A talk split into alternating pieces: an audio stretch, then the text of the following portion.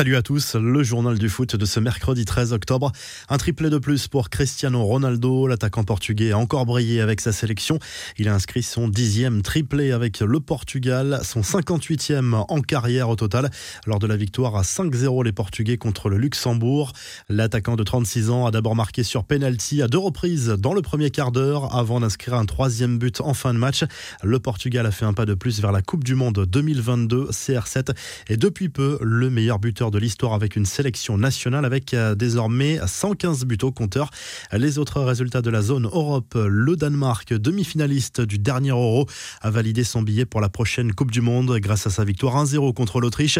Victoire importante de la Suède, 2-0 contre la Grèce. Les Suédois qui reprennent la tête de leur groupe devant l'Espagne. La Suisse a rejoint l'Italie en tête du groupe C grâce à sa victoire 4-0 en Lituanie. Dans le groupe de la France, match nul pour l'Ukraine face à la Bosnie et succès de la Finlande au Kazakhstan. L'équipe de France sera qualifiée dès le prochain match en novembre si elle bat le Kazakhstan ou si elle fait match nul et qu'il n'y a pas de vainqueur entre la Bosnie et la Finlande. Un coup d'œil également sur les matchs de la zone Afrique, toujours dans le cadre de ces éliminatoires du Mondial 2022. Le Sénégal a validé son billet pour les barrages grâce à sa victoire 3 buts 1 en Namibie. L'Algérie s'est baladée au Niger avec un succès 4 à 0. Carton également du Maroc en Guinée, 4 buts 1. Le Ghana, l'Afrique du Sud et le Togo se sont également imposés. Les infos en bref tout d'abord cette révélation de Diego Simeone sur Lionel Messi, parti à la surprise générale du Barça lors du dernier mercato. L'Argentin a choisi le PSG pour continuer sa carrière, mais l'Atlético Madrid a également tenté sa chance. Le coach des Colchoneros l'a révélé lors d'une interview et a expliqué qu'il avait missionné Luis Suarez, le buteur de l'Atlético, est très ami avec Messi, mais cela n'a pas suffi. Une info concernant la Coupe du Monde 2022 au Qatar. On le rappelle, la compétition se jouera en pleine saison en novembre et décembre. Les internationaux ne devraient être mis à disposition des sélections que 7 jours avant le match d'ouverture selon l'équipe. L'UEFA impose cette date maximale pour libérer les joueurs sous la pression des clubs. Mauvaise nouvelle pour Raphaël Varane et Manchester United, touché à une cuisse avec l'équipe de France. Le défenseur central va manquer plusieurs semaines de compétition avec les Red Devils. La bonne opération de l'équipe de France Espoir, les Bleuets se sont imposés 3-0 mercredi soir dans le cadre des éliminatoires de l'Euro 2023. Les joueurs de Sylvain Ripoll sont en tête de leur groupe. Prochain match contre l'Arménie maintenant, le 11 novembre prochain.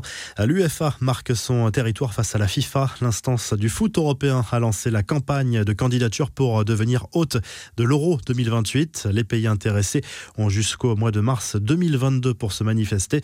2028, c'est pourtant l'année envisagée par la FIFA pour lancer le cycle de Coupe du Monde tous les deux ans. Un projet extrêmement contesté, on le sait.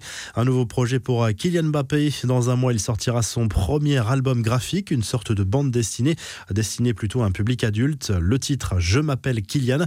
Rendez-vous pour la sortie le 12 novembre prochain. Ce roman graphique sera tiré à 300 000 exemplaires. Enfin, l'OM organise ce mercredi à 19h son match des héros au stade Vélodrome au profit de l'UNICEF et de la fondation Didier Drogba. Une rencontre qui sera diffusée sur la chaîne L'équipe et que joueront des légendes marseillaises comme Boli, Barthez, Drogba, Cissé, Nasri ou encore Ravanelli. Des personnalités du monde du sport et du spectacle seront là également comme le rappeur Jules, Tony Parker, Pierre Gasly, Trezeguet, Cloy Verte ou encore Teddy Riner. La revue de presse, le journal L'équipe place Neymar en une ce mercredi. Le quotidien sportif s'interroge sur l'état de forme actuel du joueur et surtout son état d'esprit. Ses fans s'inquiètent pour son avenir en sélection depuis ses propos au sujet de la prochaine Coupe du Monde qui pourrait être à sa dernière a priori. Mais cela ne remet pas en cause son avenir au Paris Saint-Germain. En Espagne, le journal AS place Paul Pogba en une. L'international français brillant lors du Final Four de la Ligue des Nations, fait rêver le Real Madrid. Le milieu de terrain de Manchester United est sous contrat, on le rappelle, jusqu'en 2022, mais les Red Devils veulent absolument le prolonger.